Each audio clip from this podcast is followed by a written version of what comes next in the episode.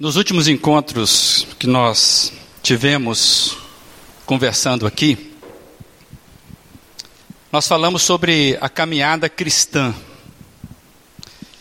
E nós utilizamos o exemplo bíblico da corrida, inspirados num texto de Paulo. E descobrimos que corremos uma corrida preparada para nós pelo próprio Senhor. E esta corrida tem um alvo bem definido. Cristão não corre sem alvo. E o nosso alvo é sermos a cada dia mais parecidos com o nosso Mestre nas questões do dia a dia. Já sabemos que o processo de santificação, que é do qual nós estamos falando. A santificação faz parte da salvação e é um processo que exige de nós, de mim, de você, esforço, exige renúncia, mas é um movimento sustentado pela ressurreição de Cristo. Nenhum de nós teria condição de caminhar no processo de santidade nesta corrida, se o próprio Cristo não nos sustentasse. Você consegue entender isso? E nós já, já falamos sobre isso, que a ressurreição de Jesus é que vai sustentando as nossas vidas. E é sobre os efeitos da ressurreição que nós conseguimos andar em novidade de vida sermos ressuscitados, renovados a cada dia para uma vida que vale a pena ser vivida. Você quer viver uma vida que vale a pena ser vivida? O cristão tem essa garantia pela ressurreição de Cristo. Se por acaso você não pôde ouvir as outras mensagens, você depois acessa o o biblecast.net e lá você vai encontrar essas mensagens e outras, como já foi divulgado aqui. Tá bom, amado? E você vai entender um pouco mais do que nós estamos conversando. E eu pretendo hoje prosseguir neste entendimento, porque é muito profundo. E eu convido a você a abrir a sua Bíblia em Colossenses capítulo 2. A gente vai ler apenas dois versos, versos 6 e verso 7. Portanto, Assim como vocês receberam Cristo Jesus, o Senhor, continuem a viver nele, enraizados e edificados, firmados na fé, como foram ensinados, transbordando de gratidão. Continuem a viver nele. Que Deus possa abençoar essa palavra. E a nossa oração é: Senhor Jesus, fale conosco mais uma vez, através da tua revelação. Que saiamos daqui, ó Deus, conscientes da necessidade que nós temos de termos essa meta, de prosseguirmos sempre no Senhor. Ajude-nos no entendimento e nas decisões que queremos tomar, em nome de Jesus Cristo. Amém. Quando eu estava lendo esse texto que me chamou a atenção, eu entendi que eu precisava ler esse mesmo texto em outras versões para que não haja dúvidas a respeito do significado desse texto. Esse texto ele é muito rico. Então eu vou compartilhar com os irmãos mais três versões do mesmo texto, para clarear o entendimento, e vai ser projetado aí para vocês irem acompanhando.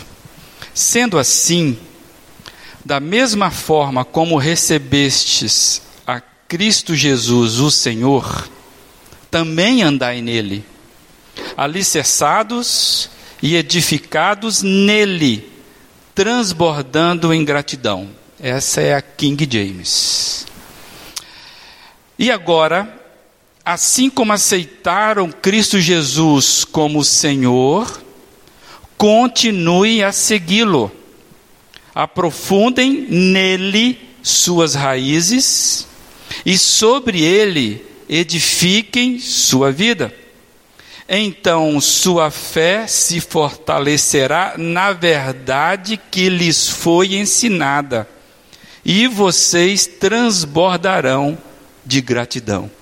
Essa é a nova versão transformadora.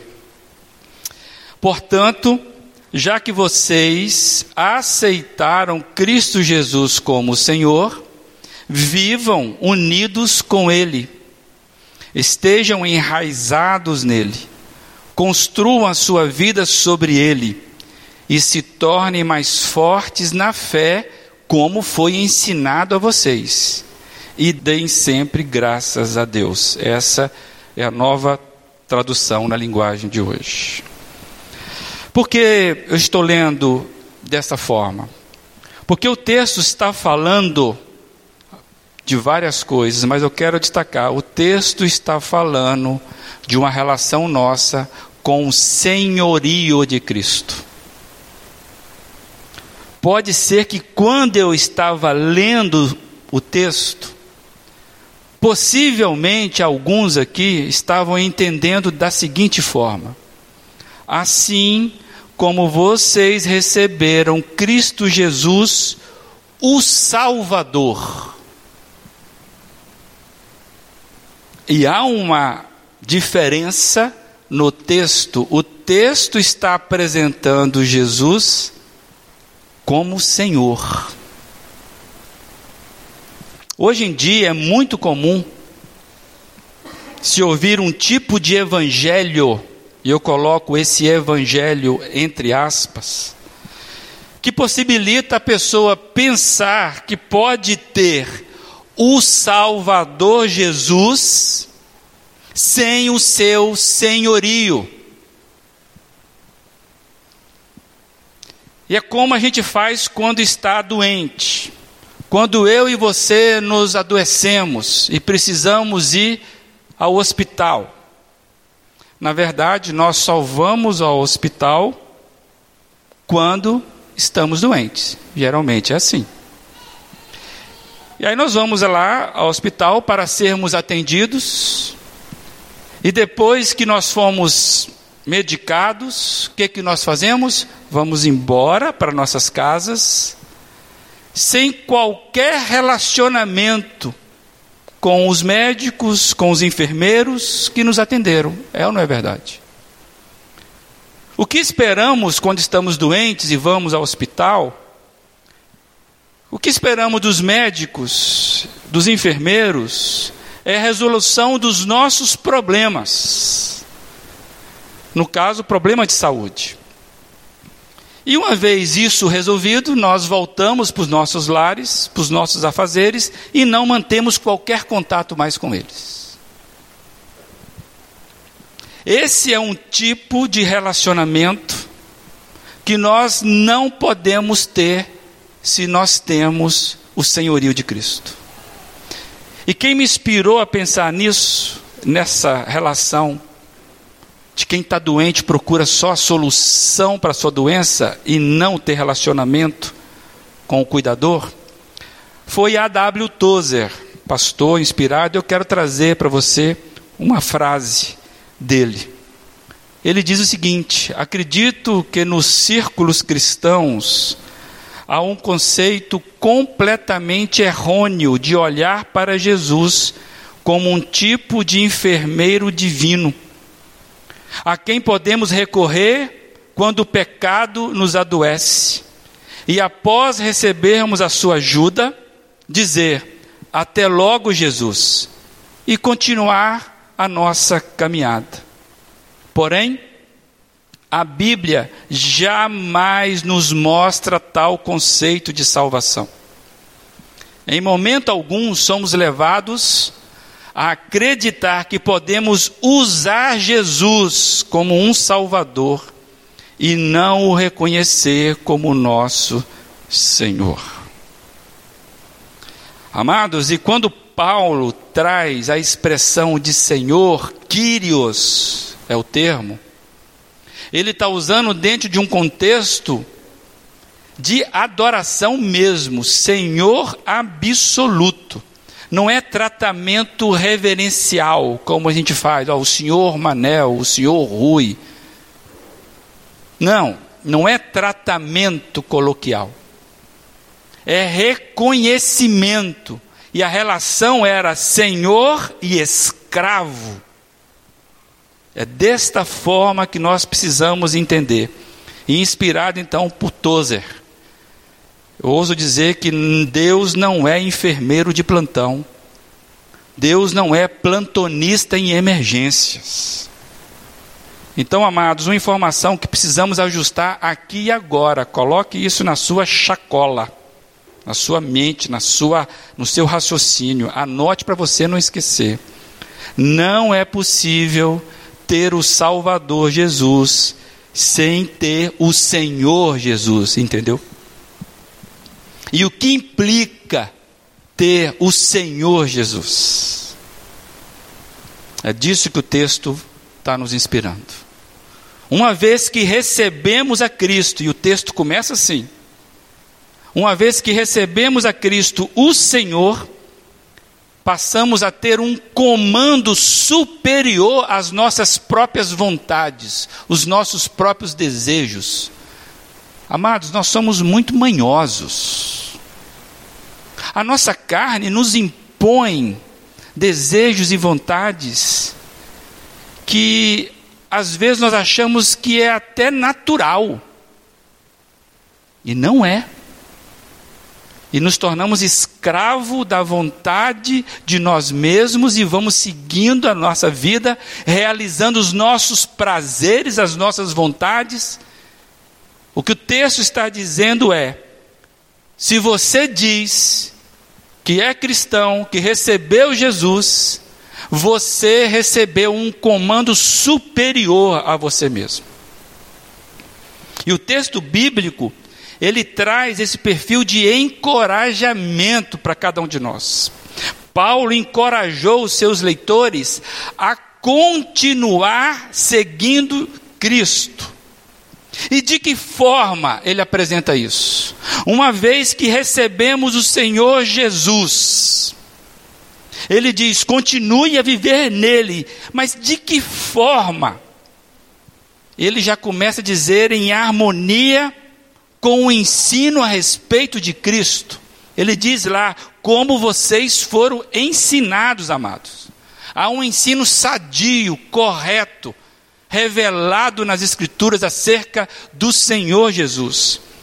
E é isso que resultou na conversão deles, lá da igreja para quem Paulo estava escrevendo.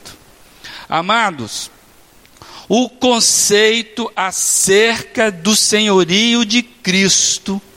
É disso que Paulo estava nos ensinando, estava alertando essa igreja.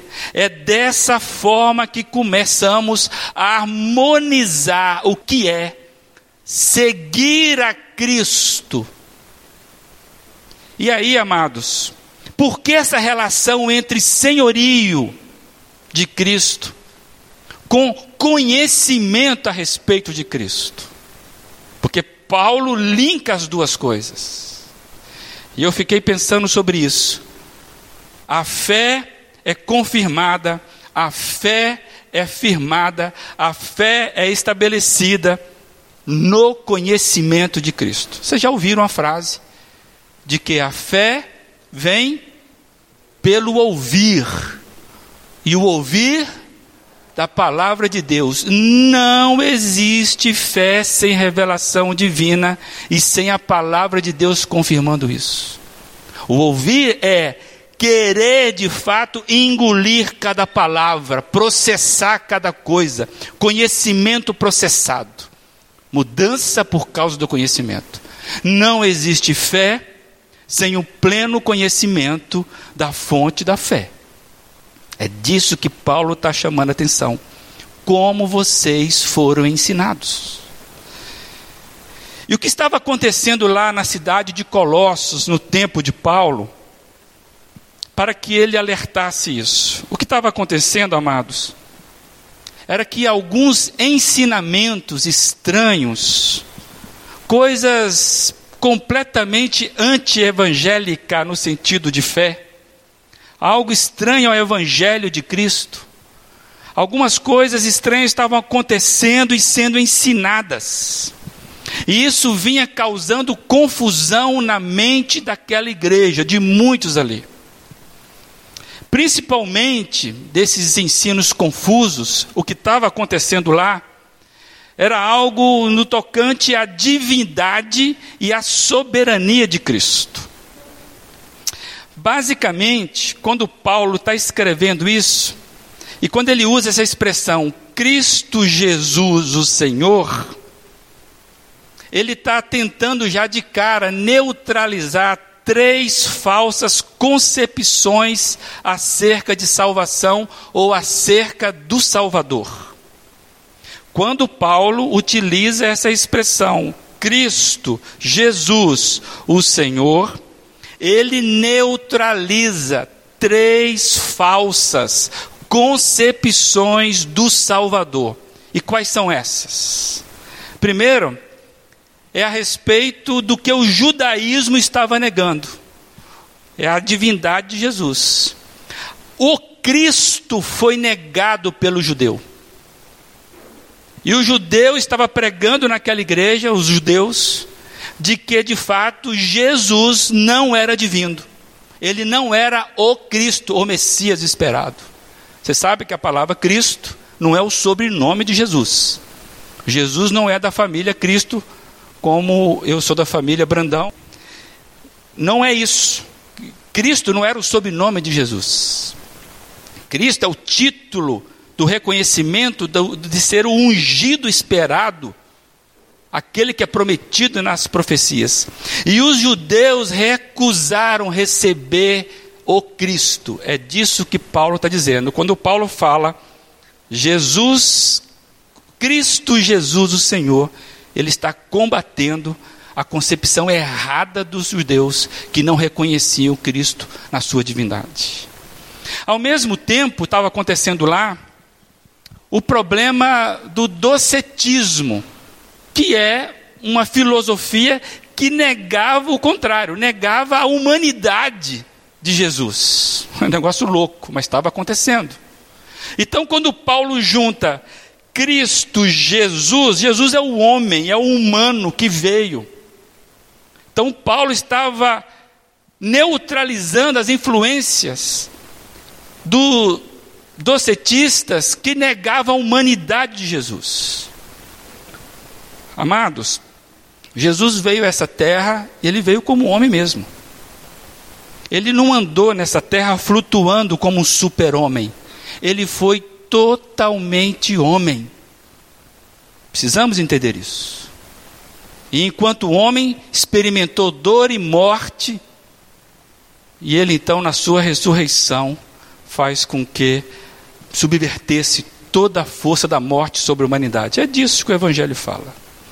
Então, Paulo está neutralizando a concepção errada dos judeus que negavam a divindade de Jesus, a concepção errada do docetismo, que eram pessoas que estavam negando a humanidade de Jesus, e Paulo também está exaltando aqui a soberania de Jesus, quando ele usa a palavra Senhor, porque muitos falsos ensinamentos naquela igreja estavam negando o absoluto senhorio de Jesus Cristo, criando outras coisas, formas como anjos, etc. e tal, para encaixar nessa soberania de Jesus. Então, quando Paulo usa Cristo Jesus, o Senhor, ele está trazendo à memória o que de fato é a identidade de Jesus. Então, pessoal, que eu quero trazer aqui, inspirado por essa palavra, se perdermos o conhecimento correto acerca de Jesus, nós vamos perder tudo. Não tem como nós ficarmos com metade de Jesus, ficarmos com a parcialidade da revelação do Evangelho. E hoje tem muitas expressões de religiosidade que pegam só algumas coisas do Evangelho. Estão no nosso meio por aí. Tem gente que reescreveu o Evangelho segundo alguém. Tem gente que reescreveu a Bíblia segundo outros. Então, amados, se perdermos o conhecimento correto de Jesus, acerca da pessoa de Jesus, Cristo Jesus, o Senhor, a gente vai perder tudo. Um grande problema que eu vejo aqui, para as, a dificuldade de perseverança que eu e você temos na nossa caminhada cristã, qual que é o grande problema? O baixo conhecimento acerca da pessoa de Jesus nos leva à derrota na fé. Por que, amados? Não vai existir relação de fé verdadeira se o sujeito dessa fé não está claro, não está revelado claramente por mim. Você não pode confiar, mais ou menos, se o avião vai levantar. Você não entra nele. Se você perguntar para o piloto, você não conhece, e você entra lá confiando que ele sabe fazer o serviço dele. Senhor piloto, esse avião vai levantar? Aí o piloto fala: Rapaz, eu acho que sim. Que você vai entrar? Você não vai entrar. Ele vai dizer: Claro que vai levantar. Já fiz isso mil vezes. Está abastecido, ele está bem, ele vai levantar. Então, se você não tiver uma concepção correta de Jesus, cuidado, a sua fé vai balançar. Por isso que eu coloquei aí a persistência, a perseverança na caminhada cristã. O perigo é o baixo conhecimento acerca de Jesus. Isso vai nos levar à derrota na fé. E eu fico perguntando para mim e para você: como anda o seu conhecimento acerca da pessoa mais importante do universo? Jesus Cristo. Não é você. Aí os nossos valores, amados, você tem valor, eu tenho valor. Os nossos valores, aquilo que molda o seu caráter, aquilo que molda o meu caráter, aquilo que literalmente faz a nossa cabeça, atenção adolescentes, o que faz a sua cabeça, quais são os valores que te guiam. Ninguém, ninguém anda nessa vida sem valores para ser guiado. Amados, eu vou trazer uma expressão que eu já usei aqui. Os valores que nos guiam, aquilo que molda o meu caráter, aquilo que preenche a minha mente, são como mochilas existenciais. Mochila. Imagine o que precisa estar numa mochila quando alguém vai acampar ou viajar. Você já fez acampamento? Você já viajou? Então, Imagina o que precisa estar na mochila quando você vai acampar. O espaço daquela mochila é ocupado com as escolhas, com as decisões que o acampante toma antes de sair, não é verdade? Ah, o preparo da mochila é feito antes da caminhada. E isso, o que ele escolhe para colocar ali dentro da mochila, isso vai influenciar as escolhas e as decisões que ele vai tomar dali em diante. Então imagina os objetos que não podem faltar na mochila de um acampante. É isso que tem que estar ali. E isso vai determinar, vai decidir, vai influenciar o que ele vai tomar de decisão dali diante. Exemplo, um único exemplo. Afinal, eu não sou grande mestre em acampamento assim, né? Mas imagina se uma simples lanterna fosse eventualmente esquecida. Esse esquecimento dessa única lanterna vai mudar completamente as decisões, a forma de procedimento na noite que virá. É ou não é verdade? Muda tudo. Uma simples lanterna que deveria ter sido decidido antes vai influenciar o que vem depois. É disso que nós estamos falando.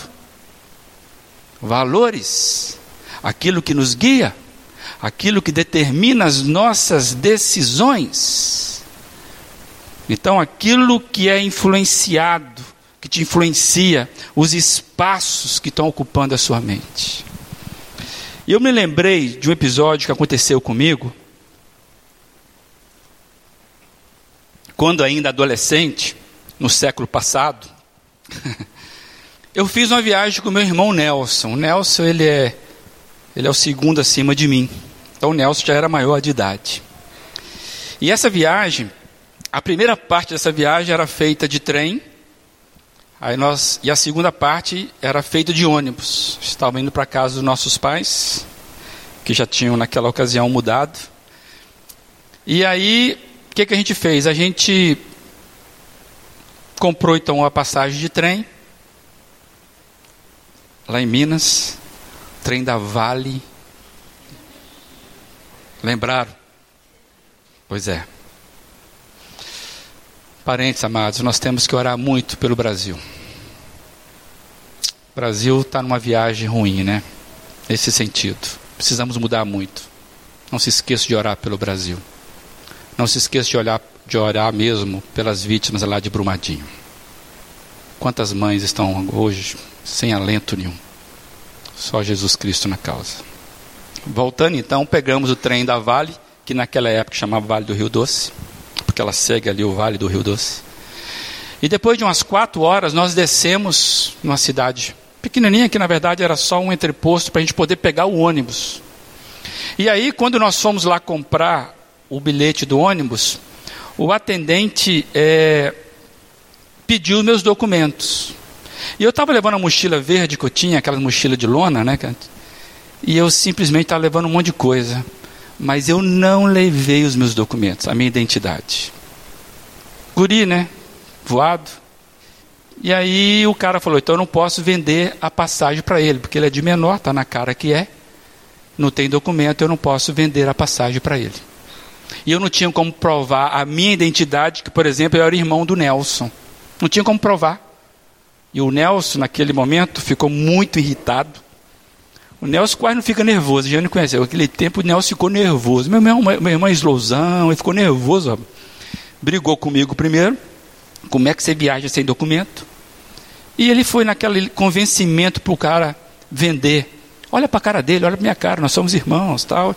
E o Nelson, um bom advogado que foi naquele momento, convenceu o cara de, de uma irresponsabilidade. Vendeu as duas passagens para a gente e nós seguimos a nossa viagem ali é, de ônibus. O que eu quero dizer com isso? Uma responsabilidade tremenda minha. Muita gente está patinando na vida cristã, na sua caminhada cristã, por estar com a sua mochila cheia de coisas que não ajudam na caminhada. Não ajudam, por exemplo, na caminhada à noite. Esqueceu a lanterna. Quando as crises chegam, você não tem instrumento, você não tem a fé suficiente, porque você está com a sua mochila mal acomodada. Andam carregando um monte de coisa que não falam da sua identidade em Cristo. Perigo caminharmos carregando coisas que não falam mais da nossa vida em Jesus Cristo. Amados, nós sempre vamos tomar decisões a partir daquilo que carregamos dentro da nossa mochila existencial. Não tem jeito. As suas decisões, as minhas decisões, são tomadas por aquilo que nós temos dentro da gente. E aí eu comecei a perguntar: como é que eu vou deixar de mentir se não trago a verdade comigo como valor? Como você, como serei próspero na minha profissão se trago comigo a preguiça, o comodismo? Não pesquiso, não estudo nada. Sou escravo de uma rotina por causa da preguiça. Inclusive, não honro o meu patrão que me paga pelo serviço, pelas horas. Como é que eu vou ser próspero na profissão? Se trago comigo como referência preguiça, o comodismo. Como é que eu vou ter uma vida sexual saudável? Se trago comigo a pornografia. Não tem jeito. E muitas vezes eu ouço a pergunta: eu não consigo falar de Cristo. Pode ser que você não está andando com Cristo, não está trazendo Cristo com você. Ou tem tanta coisa nessa mochila que até você achar onde é que está a sua fé em Jesus Cristo, fica difícil. Ontem nós tivemos aqui o, o início da caminhada deste ano, da, da juventude, você é, caminhada, está, você é convidado a estar conosco aqui, e nós ouvimos um testemunho de vida. O testemunho de vida é o que Cristo fez na minha vida, o que mudou. Esse é o melhor evangelho. Então, muitas vezes, a dificuldade que você tem para evangelizar é porque talvez você não está vivendo a experiência que você tem em Jesus Cristo. Qual é a experiência que você tem em Jesus Cristo? De salvação? Essa semana teve algo que você viveu com Cristo? Ou você está fazendo caminhada independente de caminhar com Jesus? Talvez esse seja o nosso fracasso enquanto igreja. Não estamos conseguindo passar o Evangelho porque as nossas mochilas estão cheias de coisas nossas, que não falam nada de Jesus Cristo, não damos espaço para Jesus Cristo. Aí, quando ficamos doentes, comentamos em crise, aí nós corremos para o plantonista. É disso que o texto está falando. Como vocês receberam Jesus Cristo, o Senhor, continue a andar nele. Então nós precisamos de uma vida da nossa mochila, coisas que têm a ver com a nossa identidade em Jesus Cristo. Olha para mim aqui, tem coisa que não combina mais com você. Você está usando a identidade errada. Eu fiquei pensando que hoje em dia, com a proliferação da, das redes sociais, fica até mais fácil de identificar o tipo de mochila que a gente tem carregado. Vou te falar uma coisa aqui. O seu WhatsApp é a sua cara, tá? O seu WhatsApp é a sua cara. Depois você revisa o que você partilha, o que você lê, o tempo que você gasta. Como você tem abençoado compartilhando coisas. É a sua cara. Tenta achar Jesus Cristo no seu WhatsApp. Que mensagem você está passando? É a sua cara, é o que você é. Não adianta você pensar que é diferente, é o que você é de fato. A sua rede social é o que você é. É o que te ocupa. Um parâmetro só, não estou comparando com o outro. Amados, a mente mais propensa a ser seduzida é aquela que, tendo a visão míope da verdade, é continuamente influenciada por outros. E pela sua fragilidade, fica perturbada com ideias diferentes, com ideias opostas, com ideias conflitantes e acabam trazendo confusão e constantes dúvidas. Eu vejo cristãos que chegam para conversar comigo nessa comunidade, fora dela, confusas, porque a mente está propensa a ser seduzida por cada ideia nova não tem firmeza no Evangelho, não tem firmeza na pessoa de Cristo. Por quê? Porque não conhece o Evangelho que liberta. Aí fica presa a cada corrente, a cada novidade, a cada último vídeo postado, ao colega de trabalho que não é crente que começa a falar coisas. Fica em dúvida, confusa. E eu quero trazer uma fala aí do, do pastor Thomas L. Costable, que ele diz o seguinte: O viajante que faz algum progresso, mas que começa gradualmente a duvidar e debater, a perder a fé em si mesmo e a questionar se está no caminho certo? Está preparado para ouvir as sugestões de qualquer um que, sob aparência de amizade desinteressada, possa aconselhar um caminho de perigo e ruína? Está tão vulnerável que começa a ouvir conselhos que está empurrando para o precipício. Vocês já ouviram expressões do tipo essa? Ah, larga esse emprego, rapaz. Ninguém aguenta esse patrão. A pessoa que te dá esse conselho, ele vai te dar o emprego? Ele vai te pagar no final do mês? Cara, larga esse casamento. Vai ser feliz. A pessoa que está te dando esse conselho, ele é o quê? Vai ver o histórico dela. Então, cuidado. Tem muitos conselhos sendo dados. E se a sua mochila não estiver corretamente preenchida com a sua fé, aquilo que fala de Jesus Cristo, você pode estar caminhando em perigo e em ruína no precipício.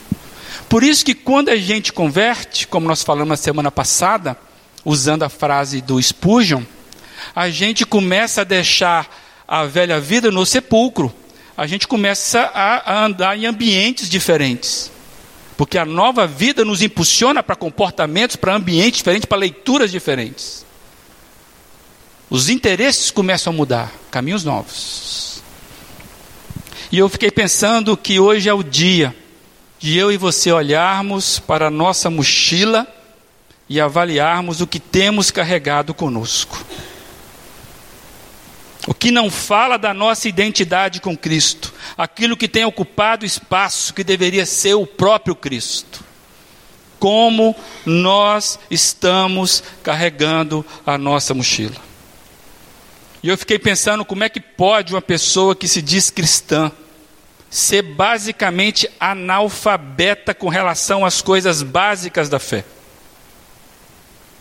Sabe das novidades, sabe tudo do time de futebol, da política, da última versão do aplicativo, da novela, sabe tudo de moda, sabe tudo do artista, inclusive segue o artista, mas não sabe nada de Bíblia. Quando você pede para abrir a Bíblia, a pessoa não sabe onde é que está o livro para procurar, fica caçando, perdeu. E tem uns profetas que fogem da gente, né? Ezequiel foge da gente. Abacuque, misericórdia, como esconde da gente. A gente vai procurando ele vai fugindo. Você vai para a direita e vai para a esquerda. Falta de conhecimento, amados. Falta de conhecimento.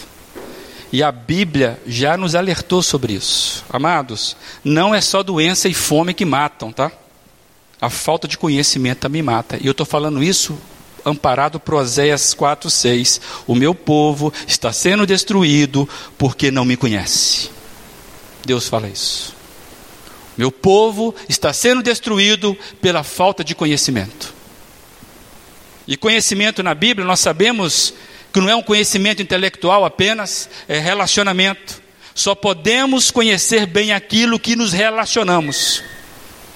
Nossa fonte não é a letra morta simplesmente, não é algo impessoal. A fonte de todo conhecimento é Cristo porque a revelação é sobre Cristo, fala de Cristo, e se nós perdermos Cristo, perdemos tudo. Se você está lendo a sua Bíblia e não está achando Cristo, você está perdendo tempo ou está mal informado. Precisa achar Cristo, e Cristo que muda a sua caminhada. E aí eu lembrei de Romanos 11, 36, 33 até 36, que diz o seguinte: ó, a profundidade da riqueza da sabedoria e do conhecimento de Deus, é uma afirmativa. Profundidade da sabedoria e do conhecimento de Deus. Quão insondáveis são os teus juízos, inescrutáveis os teus caminhos. Quem conheceu a mente do Senhor? Quem foi o seu conselheiro? Quem primeiro lhe deu para que ele o recompense? Pois dele, por ele e para ele são todas as coisas. A ele seja a glória para sempre. Amém. Você quer sabedoria para viver na sua vida? Quer ser sábio na sua, na sua caminhada? Resposta: Jesus Cristo. E eu queria compartilhar uma frase: O conhecimento é a compreensão da verdade. A sabedoria é a sua aplicação à vida. O conhecimento é um julgamento prudente e a sabedoria é uma ação prudente. Ambos são encontrados em Cristo. Então, não há possibilidade de crescimento espiritual, não há possibilidade de maturidade sem conhecimento de Cristo. Por isso que nós cantamos às vezes aqui, nossos olhos fitos no Mestre. Os olhos fitos no Mestre, porque não há crescimento sem Jesus Cristo. E Paulo, então, ele instrui nessa, nessa perspectiva conclusiva. Paulo conclui, que ele começa o texto assim: portanto, conclusão, uma vez que recebemos Cristo, o Senhor, o senhorio de Cristo, continuemos a andar nele. Passamos a nossa vida a ter um referencial de comando, e isso deve ser ato contínuo, continuar viver nele relacionamento profundo cada vez maior. A nossa única esperança de vivermos com plenitude, com novidade de vida, uma vida que vale a pena ser vivida, é continuarmos a viver em Cristo. E eu pensei para mim, a maturidade só vem da caminhada com Cristo. Você não pode dizer que é uma pessoa matura espiritualmente se o seu nível de relacionamento com Cristo é quase zero. Você pode ter 30 anos de igreja, isso não significa maturidade cristã. E essa igreja precisa despertar para o conhecimento da pessoa de Cristo. Viver, se relacionar com Cristo é todo dia. Isso que vai mudar a sua vida, isso que vai mudar essa igreja. Tem gente esperando santificação na igreja sem buscar a santificação própria. Não dá, não pode, não acontece. Eu pergunto: você se acha um crente maturo? Analise o seu conhecimento acerca de Cristo. Que você tem experimentado de novidade de vida com Ele. Qual foi a última oração que você de fato entregou e você sabe que foi respondida, mesmo com não? É desse tipo de coisa que Paulo está falando. Maturidade só vem da caminhada com Cristo. É como andar de bicicleta. Só se aprende se continuar. E continuando, se aprende. Pois é um processo infindável. Imagina se a gente vai conhecer de Cristo. Quando? Como? Esse é renovado a cada dia. Para terminar, eu quero só destacar então para confirmar tudo isso que Paulo nos inspirou. Que ele apresenta, principalmente no verso 7 que nós lemos, quatro características que descrevem um cristão saudável. Analise se você é um cristão saudável. Ele diz que está firmemente enraizado, como uma árvore. Aquele que nasceu de novo, ele está aprofundado, ele está colado, ele está recebendo direto da fonte. Lembrei do Salmo primeiro. Eu quero ser como árvore plantada junto a ribeiro para receber fonte. Então, primeira característica é firmemente enraizado. Não é uma árvore que balança e cai conforme a tempestade. Está firme. Segundo, está construído, está sendo edificado. Ele cresce a partir da base, o próprio Cristo produz o crescimento, a maturidade. Como diz Pedro em outro momento, e Paulo também, é como um edifício. Não é só raízes profundas para baixo, mas também cresce para cima. É um edifício sendo edificado por Cristo. Você não pode ser o mesmo de 20 anos atrás, amado. Experiências novas acontecendo na sua vida em Cristo. Cristo está edificando você. Se você está com uma edificação pobre, xoxa, telhado furado, casinha de taipa, é hora de você se aprofundar para que Cristo possa fazer coisas maiores na sua vida. É você que tem que fazer isso. Cair de joelho e falar: Senhor Jesus, minha casa não está valendo nada, ninguém vai se abrigar em mim. E procure, procure se enraizar para ser construído, para ser edificado cada vez mais. E ele continua: firmados na fé, se tornando cada vez mais estável. Esse é o sentido dessa palavra. A fé aqui não é aquela fé pessoal apenas de acreditar. A fé aqui é aquele conceito correto, é o conjunto de crença. Eu sei em quem tenho crido, é nesse sentido. Então, firmados na fé, estabelecido, estável. Você sabe em quem você crê, qual doutrina que de fato faz diferença, quem é Cristo para você. Sabe é quem você acredita, é o corpo de conhecimento coerente. Mantém-se firme no que foi aprendido da palavra, do ensino bíblico, persevera neste conhecimento. Amados, tem muita coisa que a minha razão fala, não pode ser. E se fosse por mim, eu não iria seguir, mas a Bíblia fala, é ali, e eu vou ali, ué. É acima de mim. Então eu oro, Senhor Jesus, tem misericórdia de mim. E eu preciso viver essa verdade. É desse jeito. Senão você fica negando a cada verdade que você não entende. Não vamos entender tudo mesmo. Por isso que não é só intelecto, é relacionamento. Você aprende da vida relacionando com a vida e a vida é Jesus Cristo. E por último, a característica de um crente saudável é transbordando de gratidão. Demonstra o fruto da gratidão constantemente. Ser grato em tudo passa a ser a marca, a característica do crente maturo. Crente ranzinza, crente que reclamão, crente crítico demais, cuidado. Crente que não tem a gratidão. Cuidado, hoje cedo nós falamos sobre isso. A Bíblia é uma mensagem só resumidamente, está firme e enraizado em Cristo, está sendo construído, edificado em Cristo, está com a sua fé firmada em Cristo e ele é grato por tudo que Cristo está fazendo. Esse é o cristão saudável, aquele que mantém a caminhada. Terminando, continuemos a viver nele, pois a única chance de permanecermos numa vida que vale a pena e não nos perdermos a futilidades, as distrações, aos descaminhos que nos levam a perder Cristo de vista. A única chance é continuemos a viver nele. Não estou entendendo, continue a viver nele. Olhe para sua mochila. Sua mochila é essencial. Analise o que você conhece do Cristo que professa. O que você fala e o que você de fato carrega dele. Que você tenha fome de Deus, como nós cantamos. Que você tenha sede de Deus nessa caminhada. Sabe por quê? Que você leva ele contigo, você vai ser saciado. Que você sempre decida continuar a viver nele. Amém? Olhe para a sua vida.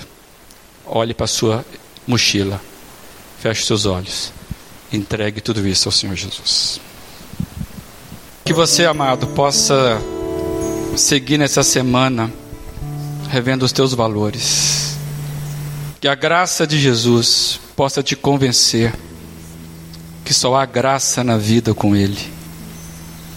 Que o amor de Deus Pai, esse Pai que não cessa de amar, que ama completamente, possa colocar você de joelhos e você confesse os teus pecados para ser perdoado. Que esse amor te possa fazer ficar constrangido diante dele, mas para a glória dele. Que as ricas consolações do Santo Espírito de Deus possa te convencer a encontrar pecados, a confessar pecados, a abrir a sua mochila e tomar a decisão de caminhar com Cristo. Que o Espírito Santo possa te mostrar a justiça de Deus perfeita, agradável. Que você possa se alegrar com o fruto do Espírito Santo na tua vida nessa semana. Que você, meu amado, tenha coragem, o fortalecimento da bênção da Trindade Santa. O amor de Deus Pai, as ricas consolações do Santo Espírito de Deus. Ó, oh, e a graça de Jesus Cristo que você possa ficar nessa bênção em nome dele. Amém, Deus.